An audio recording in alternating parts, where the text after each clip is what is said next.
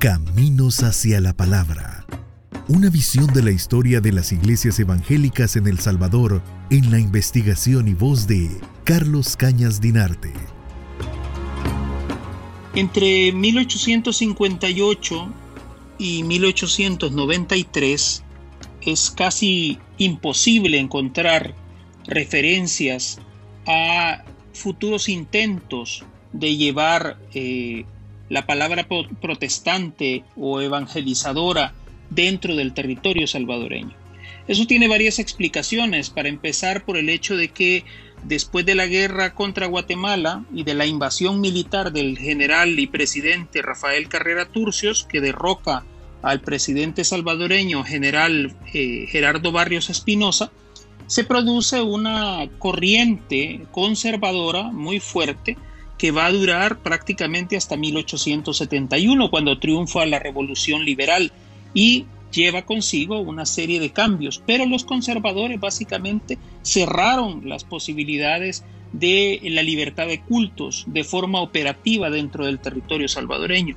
En este sentido, eh, es curioso cómo eh, los gobiernos, por ejemplo, del doctor Francisco Dueñas, que había sido sacerdote católico, eh, impiden el desarrollo eficaz y eficiente de la libertad de cultos en el territorio nacional.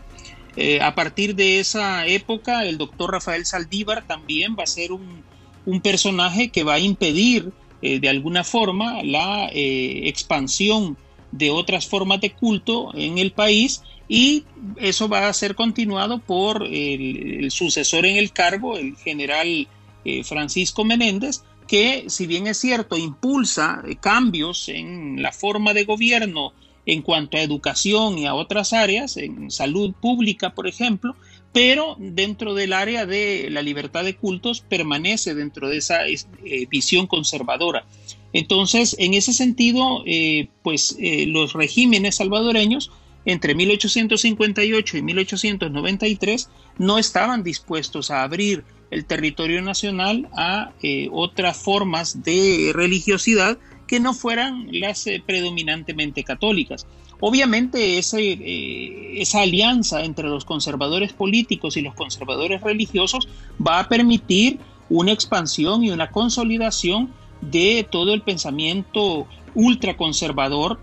en especial el que tiene que ver con eh, áreas educativas sensibles. ¿verdad? Entonces, la educación pública va a permanecer dentro de los límites del Estado, pero se le va a empezar a dar apertura a eh, educación de carácter religioso, poco a poco van a ir surgiendo entidades eh, dirigidas por sacerdotes o por monjas que van a separar la educación en masculina y femenina y van a ser eh, las que van a coordinar un sistema educativo privado de corte religioso. Entonces, El Salvador va a permanecer así hasta prácticamente la década de 1960, donde se va a romper esa hegemonía católica y también se va a, proceder a ya no continuar con esa separación sexual de la educación nacional.